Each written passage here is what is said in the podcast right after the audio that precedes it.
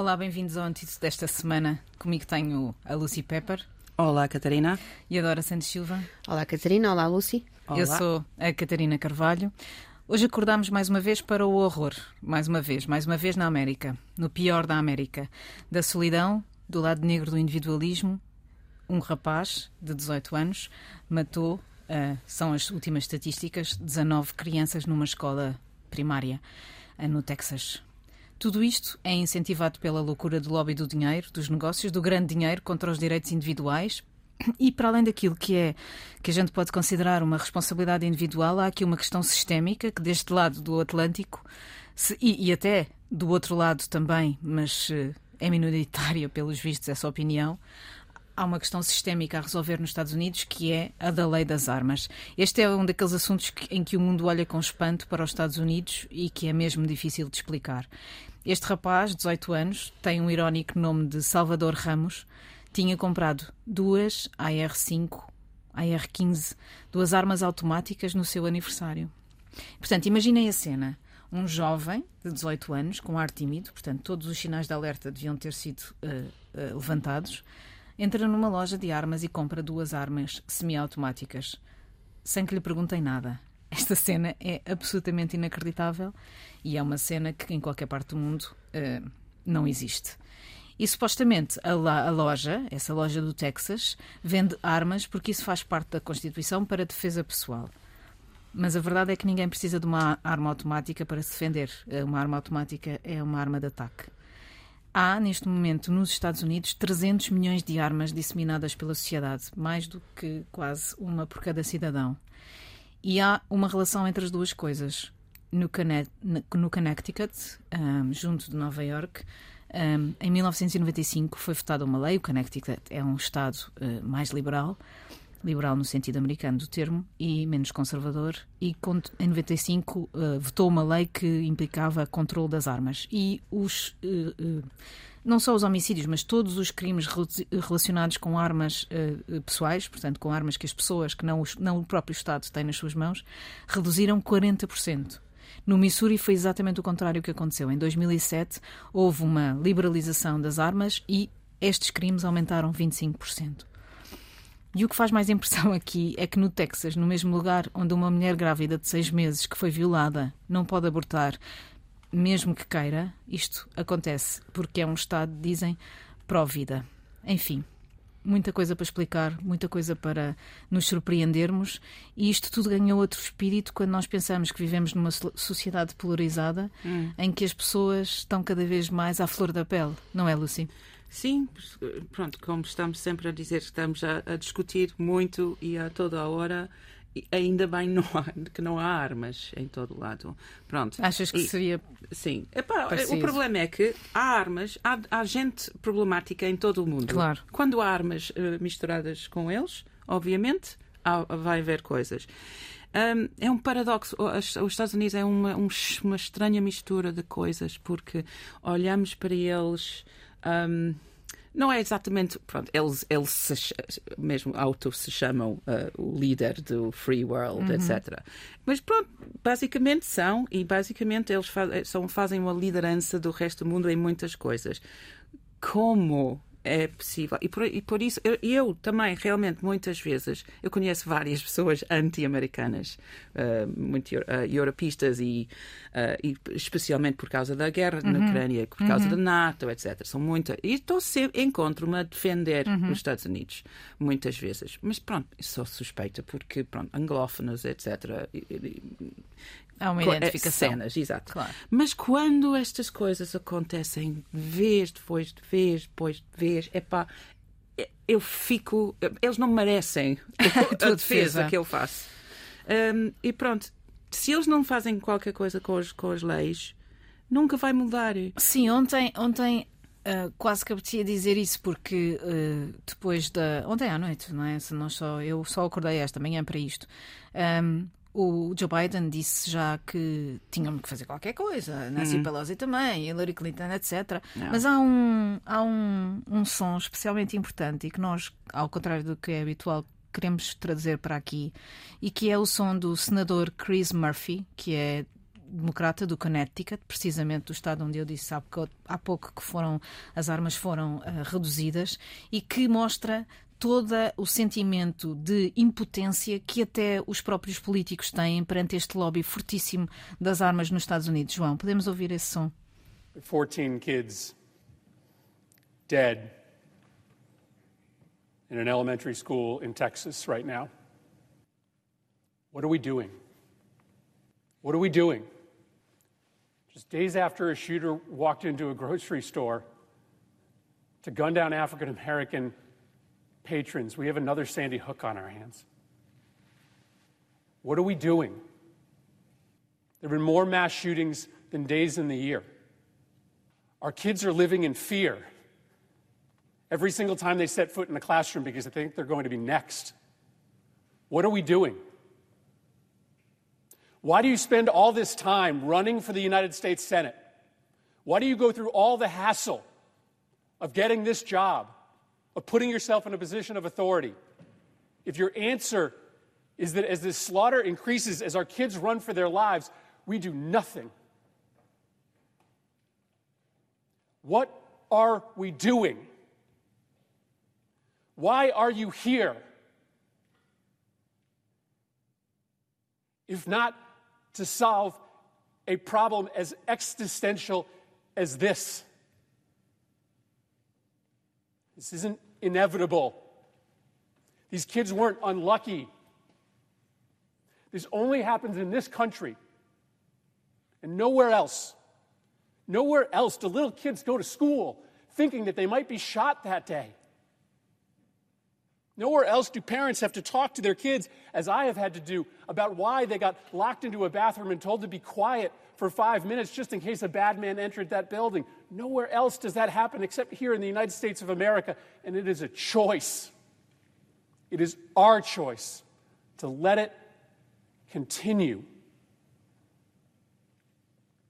What are we doing? Então, o, o senador Chris Murphy está a perguntar aos seus colegas do Senado o que é que nós estamos a fazer. Isto só acontece neste país. Só neste país é que as crianças vão para a escola com medo de serem atacadas. E o que ele está a dizer é que a culpa é nossa, é deles, dos políticos, porque as leis não passam por causa do lobby das armas e as leis, não, e as leis que não passam são as responsáveis por aquilo que aconteceu. Não é sorte não foi por acaso, hum. foi porque a lei das armas permite que isto aconteça. A lei das armas livres. Sim. E em 96, 1996, tínhamos a massacre de, de Dunblane, que na Escócia, uhum. um empregado da escola, ou ligado à escola, foi muito parecido com ontem. Uhum. Matou crianças da escola primária. Foi uma coisa. Eu ainda me lembro desse dia. Uhum. Estávamos no, no escritório. Ah, enfim, logo depois disso mudaram as leis. Pronto, já, já não tínhamos muitas, muitas armas, não, não havia muita arma, leis foi, liberais. Foi posto mais controle. Muito mais controle. Ninguém uh, podia, ninguém em, em vida sim, privada sim. podia ter uma, uma arma acima de uma, claro. de uma especi, uh, especificada arma. Pronto. Uh, desde então, nunca houve mais mais uh, mass killings como esta. Mesma coisa, mesmo ano 96, a mesma coisa aconteceu. Não era uma escola, mas mataram uma, uma pessoa, matou 35 pessoas, acho, uh, em Tasmania e não, mudaram na, na Nova Zelândia. Não, em, em Austrália, na Tasmania, sim. Um, mudaram as leis, desde então nunca mais aconteceu. Obviamente, claro. porque tens uma pessoa com problemas, tens uma arma ao pé, vai acontecer qualquer coisa. Um, e, e, o facto que os Estados Unidos. Pronto, eu ouvi, eu ouvi esse do Chris Murphy ontem à noite e chorei. E, ainda agora, ouvir de novo é, é, é, emocionante mesmo. E depois ouvi o Joe Biden. A primeira coisa que ele disse foi a mesma, tipo, ai, estamos, com, estamos a rezar, que, que vão, vão, vão, para as casas e rezem com blá blá blá. Uh, não. E depois, fim, sim, ele disse depois, ai, temos que fazer qualquer coisa, estou farto, etc. Não, começa com, com essa conversa, uhum. não começa com as, os, as bíblias, as, as um, prayers and thoughts and prayers. aqui Não. é, Dora, será que não há aqui também uma certa normalização de, das armas, da, da violência, daquilo que é começa que- daquilo que começa com a, com a violência verbal nas redes sociais? Claro, eh, não é por acaso que na semana passada começámos o programa precisamente com outro tiroteio. Portanto, é a normalização da violência, eh, das armas, não é? Do acesso às armas e de um discurso dominante eh, da violência. O que Biden está a dizer para rezar não faz sentido nenhum, porque se os Estados Unidos criaram a cultura de violência, só têm de acabar com ela. Ahm, a cultura de violência é um conceito muito recente, já agora. Foi criado por um sociólogo norueguês. Eu nem sabia que era um conceito. É verdade, é um conceito chamado Johan Galtung eh, e diz respeito a qualquer aspecto da cultura que pode ser usado para legitimar a violência. Ah, ou seja, se- ne- nesse caso, isto aqui quer dizer que a Constituição é usada nos Para Estados Unidos para legitimar a violência. Exatamente. Portanto, se os Estados Unidos insistem nesta cultura de liberdade e acesso às armas, conjugada também com outros elementos, como a liberdade de exposição das crianças a jogos violentos, não nos podemos esquecer disto.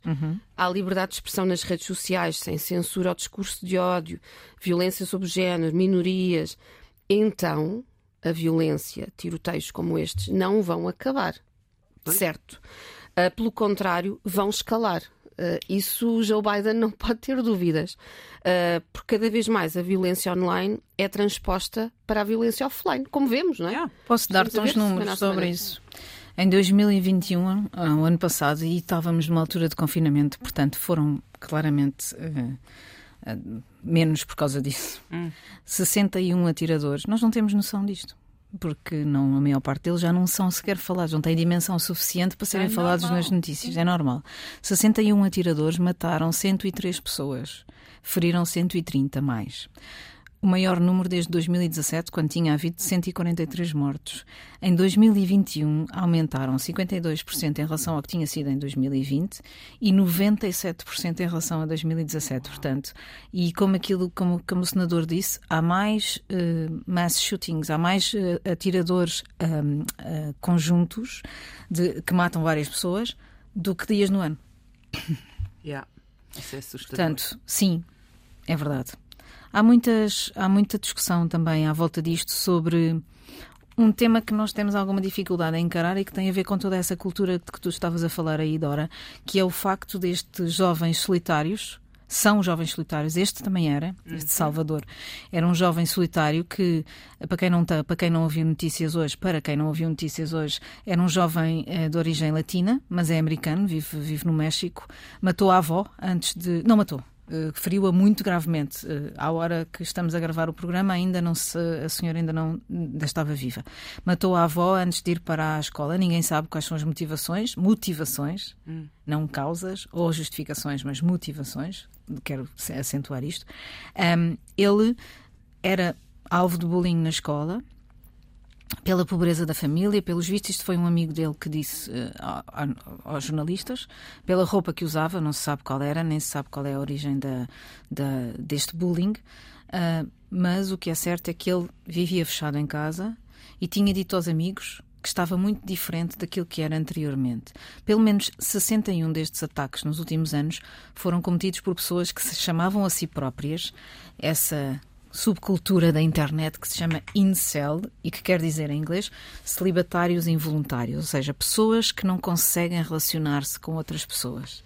E este é um fenómeno, eh, enfim, eh, Lucy, tu há uns anos fizeste um, um catálogo Sim. em que mostravas com os teus desenhos quem eram estas pessoas. Yeah, porque Estudaste-os um eu bocadinho. passei muitos anos na net, mesmo enterrada na net, a fazer coisas e trabalhar, etc. E, e fiz um catálogo dos trolls e dos, dos pestes da net. Um, e pronto, havia, eram variadas pessoas, homens e mulheres, mas a maior parte de- das pessoas. E, pronto, e agora, hoje em dia, essas pessoas são muito diferentes do que estavam nos anos tipo, 2000 até 2010. Mas na altura via-se logo que a maior parte dos, dos trolls e dos pests que ah, atacavam as outras pessoas online e eram gente com problemas eram jovens masculino, masculinos isolados que passaram muito, mas muito tempo na net. Um, e nessa altura não havia Twitter, nem Facebook, nem nada, mas havia os, os chatrooms e os Nerds. fóruns, etc. E, como estávamos a dizer na, na semana passada, foram radi- radicalizados lá dentro, e se- fora das vistas. Um, e esse é o problema. E um, eu li um bocadinho mais sobre os, os incels ah, no ano passado, porque li o- um livro, não sei ainda se está em português, mas Men, The Men Who Hate Women, por Os Laura homens Bates. que odeiam as mulheres. Yep. Uh, que ela é a fundadora da Everyday Sexism, tipo sexismo cotidiano, um, que, é- que ela demonstra, é uma, uma associação e livro, etc., que demonstra o sexismo que talvez estamos tão habituados, não, não percebemos. Pronto, é muito interessante. Mas o Men Hate Women é, é um estudo sobre, assim, e uma, um capítulo inteiro sobre os incels. E ela fez uma coisa interessante que foi uh, fingir que era um jovem isolado e entrou e observava o que é que estava a acontecer. E o que é que ela descobriu? descobriu que uh, eles criam e, e, e gerem umas, uh, as ideias de vitimidade Vitimização. Vitimização, sim, obrigada. A vitimização, mas com orgulho, é uma, uma vitimização com orgulho de ser vítimas de, dos seus corpos, o aspecto se que não são bonitos, ah, vítimas de, de mulheres que não dormem com eles, vítimas de, de homens alfa, etc. Ou seja, sociedade. E criam uma linguagem muito forte, muito misoginista, mis- misoginista muito violente. um, e eh, pronto, e não é muito falado quando há um, há um mass killing, etc. A mídia não fala muito nisso. Agora estão a começar, mas é poucas vezes ah, relacionado. Sim, ah, Lucy, o que, o que está aqui em causa também é que este discurso dos incels, dos celibatários involuntários, é que também está suportada na violência. Neste caso, na violência contra as mulheres. Porque defendem, entre outras coisas, isto é muito grave, que os corpos femininos deveriam ser recursos públicos para serem usados, de livre acesso, e que as mulheres conseguem dominar o mundo devido à aparência e, portanto, eles usam esse discurso para legitimar a opressão e a violência contra as mulheres. Esta subcultura faz parte de algo muito maior eh, dentro das guerras culturais, que é a manosfera. A manosfera é uma rede de comunidade de homens antifeministas, ligados geralmente ao alt-right, que é um movimento Ah, era o que eu ia dizer, isso, é, isso tem ligações à extrema-direita. Exatamente, é a extrema-direita e a supremacia masculina branca. Ou seja, são os, left, são os deixados para trás. Exatamente, exato. E que já foram associados. Os, os cujos lugares foram substituídos por, por mulheres. Ou seja, aquelas pessoas que, classe média baixa, que viviam um mundo dominado por homens e, portanto, tinham algum lugar na sociedade e, quando recebem a concorrência das mulheres, são deixados para trás e depois se tornam votantes de uma extrema-direita mais radicalmente Sim. misógina. Eles dizem que a culpa é toda delas, geralmente. Ah, e que já foram associados não só aos tiroteios em massa de que estávamos a falar no início, mas também a violações em grupo ah, e a muitos atos de violência contra as mulheres. Ah, se quiserem saber um pouco mais, vão às plataformas Reddit ou Quora Ou não vão? Para conhecerem o que é que estes homens eh, dizem. Um, e também, já agora, eles usam o- a pílula vermelha ou do Red Pill, Yeah. que é a metáfora que foi usada pelo Matrix, Ok. supostamente para dizer que os homens devem ser despertados para a realidade de que o mundo é dominado pelas mulheres e, portanto, temos de o libertar das mulheres. Olá, bem-vindos de novo ao Antídoto. Acabámos a última parte a falar de homens que odeiam as mulheres. Isto não é o nome de um livro de ficção também nórdica. Eu julgo que sim, do Stieg Larsson. é verdade. Claro que é. Bom, acabámos a última parte a falar de homens que odeiam as mulheres. Esta parte vamos começar a falar como os assuntos femininos, digamos, estão a ser tão importantes na atualidade e como isso para nós, apesar de nós não sermos propriamente aqui um programa de temas femininos, nos tem trazido ao nosso colo estes temas relacionados com mulheres. E por isso, em primeiro lugar, um brinde a isso, porque, como diz a Hillary Clinton, os direitos das mulheres são direitos humanos, embora algumas pessoas não saibam, é preciso dizê-lo muitas vezes. Ahm, Mas a verdade é que esta semana voltámos a falar das licenças menstruais, da, do IVA sobre os produtos uh, relacionados com a menstruação e, portanto, parece que há aqui uma evolução que é de saudar de falar de temas que são tradicionalmente para mulheres e trazê-los para, o, para a sociedade, para toda a sociedade. Sim. Dito isto, a, a polémica da semana tem a ver com a licença uh, menstrual, ou seja, dar três dias a todas as mulheres para eventuais problemas que tenham uh, com a menstruação, como, como dores uh, e dores fortes ou incapacitantes. E eu confesso que me escapa um pouco a necessidade e a utilidade de uma licença destas.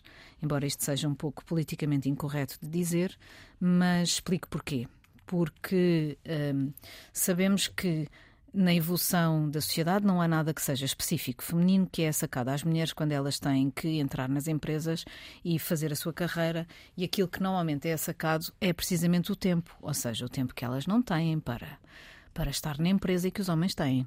Já não falando das tarefas domésticas, que essas, em princípio, o objetivo é que sejam divididas e que sejam iguais para todos, mesmo essas, mesmo com essas divididas, há, há coisas que as mulheres fazem que os homens não podem fazer e que as prejudicam. Por exemplo, ter filhos. E, e não me entendam mal, isto tem a ver com o facto da mulher ter que sair e ter, ter que estar tempo fora da, da empresa. Falaremos mais tarde, eventualmente um dia, sobre esta questão da presencismo e da ideia de que as mulheres têm que estar, ou os homens, têm que estar sempre no sítio onde têm o seu trabalho e que podem perfeitamente estar fora umas, uns tempos e que as empresas não acabam e não, e não morrem se as pessoas tiverem a sua vida pessoal, mas a verdade é que os filhos e o tempo que elas têm para cuidar deles é sempre a sacada à mulher.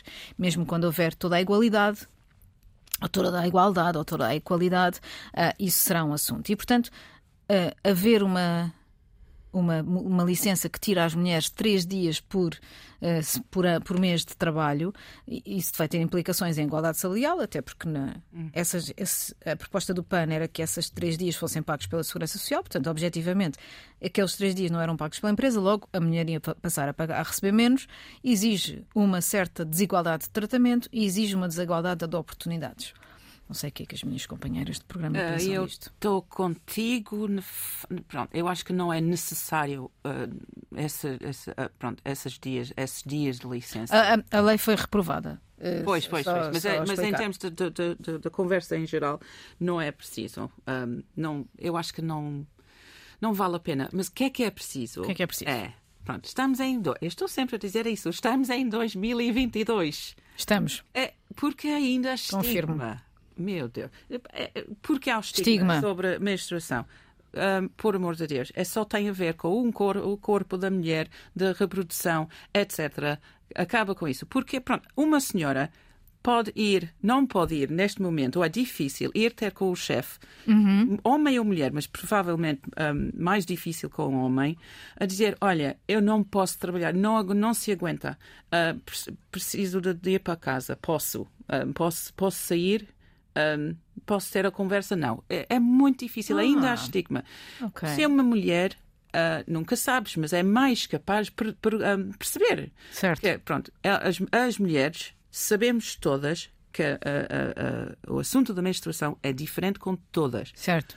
Um, sabemos isso, podemos ter conversas mesmo. Pronto, ainda há pessoas com, com, muito embaraçadas com uhum. isso. Que, pronto, paciência o facto que não podemos ir ao, ao, ao falar com maior parte dos homens, eles não fazem, obviamente, mas não fazem a mínima ideia que é que estamos a falar. Não fazem, não. Uh, aliás, uh, há um estudo do ISPA divulgado esta semana pelo público em que mais de metade dos inquiridos afirma só saber o básico sobre a menstruação. São hum. homens. Os inquiridos são todos homens. E mais, mais de metade, 58%, julgo, sabem só o que é o básico. O que é o básico? O que é, o básico? É saber que há a menstruação, pronto. Mas não sabem nada de números, nem o tempo que leva, nem pois. se pode ter dores ou não, nem para que é que serve alguns. Portanto, yeah. pronto, sim, tens razão. É Poucos é sabem. Se não tivéssemos a estigma, podemos uh, uh, uh, trabalhar e nos dias em que é difícil dizer, olha, eu preciso um bocadinho de baixa hoje, só só até as, as dores passem. Ponto. Em vez, em vez porque muitas pessoas mesmo fazem uma tiram uma baixa de, do trabalho e dizem que ai estou com gripe ou estou uhum. com diarreia, etc. É menos interessante dizer tenho diarreia uhum. do que dizer que tenho período e tenho dores. Um, pronto, Tem, epá, temos que falar de dor. É só corpos. Normalização. Normalização de tudo ligado ao corpo, se faz favor.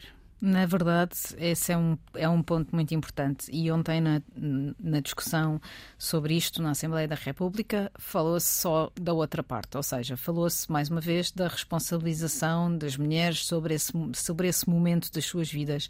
E se calhar, tens razão, Lucy, se calhar a questão é essa. Ou seja, uma lei destas permitiria yeah. que uma mulher qualquer com dores, porque aquilo que eu ia dizer como argumento contrário era quando há dores, há uma doença. Portanto, seria hum. normal as pessoas ficarem em casa. Quem não tem dores, não fica em casa. Quem tem dores, fica em casa. A normalização de como isso está colocado na lei faz com que isso se torne banal. E, portanto, Sim. é menos um peso em cima dos ombros Isso. de uma mulher ter que explicar que tem esta questão e, portanto, tem este problema e, portanto, é fácil para ela, facilita-lhes a vida, digamos assim. Yeah. Certo? É isso. Olhem, isso para mim, desculpem, é uma não questão. Então.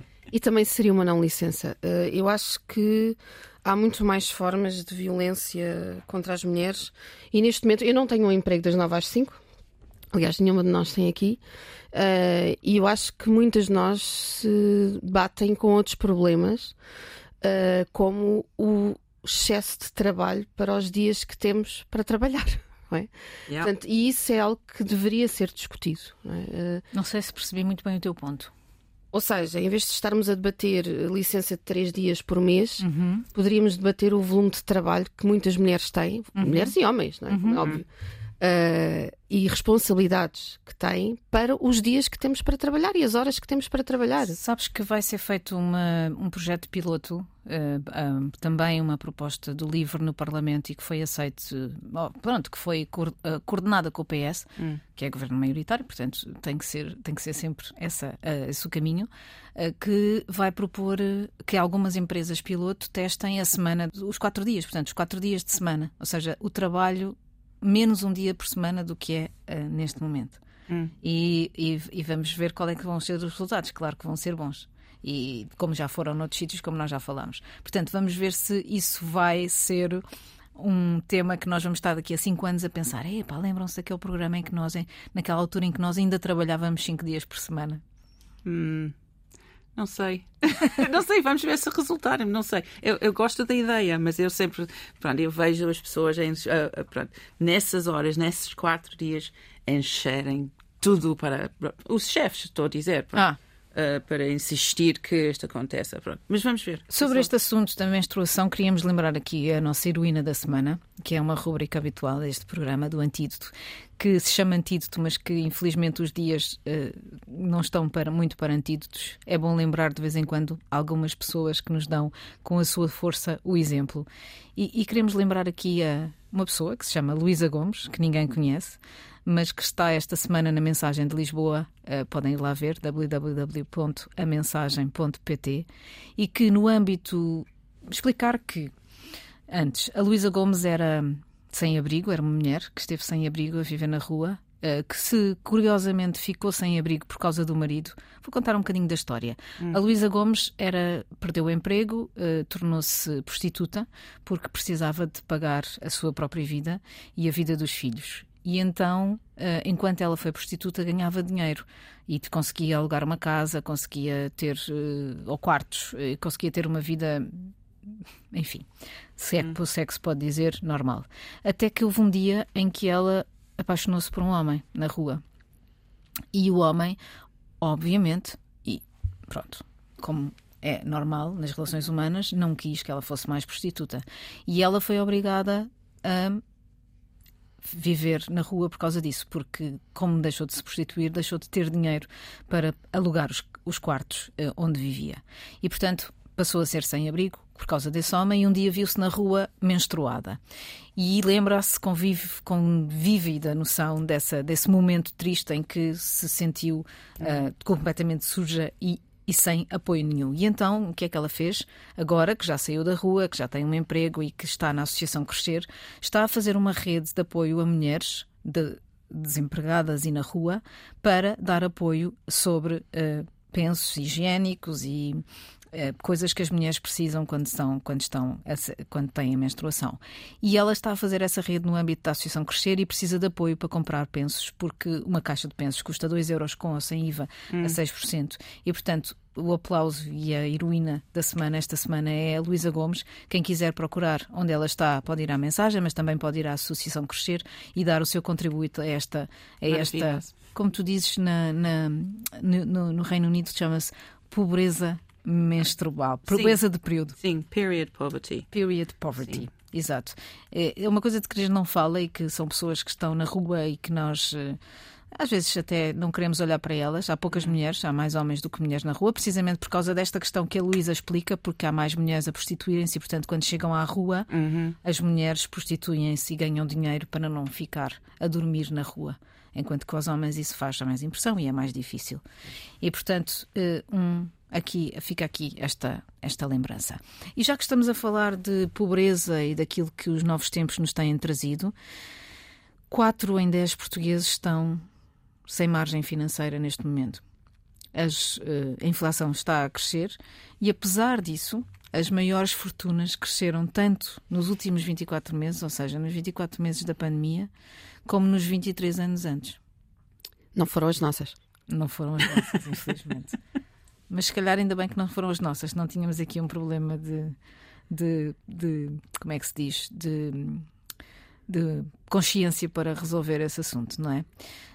Um, uma lembrança de que os tempos que aí vêm podem ser de facto mais complexos. Uh, os, os, preços nos, nos, restaurantes já subiram, o preço da comida já subiu. Nos, uhum. No Reino Unido há imensa gente em, de novo em, em, em pobreza alimentar e, portanto, um, vamos, vamos, vamos, se calhar, ter que ter atenção aqui. Se calhar, o nosso, o nosso programa chamado Antídoto vai ganhar outra força com, esta, com os tempos que, que aí vêm. E para a sugestão cultural, vamos falar uh, com a Dora. Depois temos outra sugestão que não é cultural, mas que, mas que faz sentido para pensarmos num outro futuro e no outro mundo. Mas primeiro vamos à Dora, porque nos quer dar a sua sugestão cultural. Bom, isto, isto não é bem uma sugestão cultural, mas já que estamos a falar de violência e de cultura de violência, eu gostava de falar de outra forma de violência que cometemos todos os dias, sem nos apercebermos dela, que é da discriminação contra as pessoas com deficiência, ainda mais porque vêm aí os festivais de verão. Uhum. Ontem estive num encontro com a Access Lab promovido pela Access Lab, com o Tiago Fortuna, e a Catarina Oliveira, que tem uh, uma deficiência motora, disse algo que me ficou na cabeça, que é a deficiência não está só em mim, está na sociedade, que não lhe dá as condições para viver com qualidade. E, portanto, nos festivais de verão que se aproximam, pensem, por favor, produtores culturais, nas boas práticas para as pessoas com deficiência. Desde por exemplo, o que é que isso quer dizer para quem está do outro desde lado? Desde a por uhum. exemplo, uh, até às casas de banho adaptadas, até ao balcão reclinado para as pessoas que não conseguem chegar ao balcão, até às pessoas com deficiência visual e ou auditiva. Portanto, é possível uh, assistir a uma peça de teatro. Pessoas que uhum. têm deficiência visual uh, ou uh, pessoas que têm deficiência auditiva ter Uh, língua gestual, por exemplo, uh, intérprete uh, de língua gestual, uhum. com língua gestual. Portanto, por favor, pensem em boas práticas que favoreçam a inclusão, yeah. porque as pessoas com deficiência também têm e querem ter acesso ao entretenimento e à cultura. Eu diria que as pessoas com deficiência querem ter acesso à cidade. E a cidade de Lisboa é claramente uma cidade difícil. difícil. Eu recordo que uh, uma das questões de que não se fala na, nas ciclovias tem a ver com isso. Uhum. Eu, eu, eu, estava a vir para o estúdio a semana passada e encontrei duas pessoas em duas cadeiras de roda automáticas, portanto, uhum. aquelas que, se, que andam sozinhas, só com um botão, e, e elas estavam a andar na ciclovia, uhum. porque se não fosse na ciclovia não tinham sítio por onde andar. Portanto, quando nós falamos de muitas, de muitas uh, pessoas e de muita utilização das ciclovias, sem elas as pessoas ficam pura e simplesmente fechadas em casa e não têm forma de se deslocar.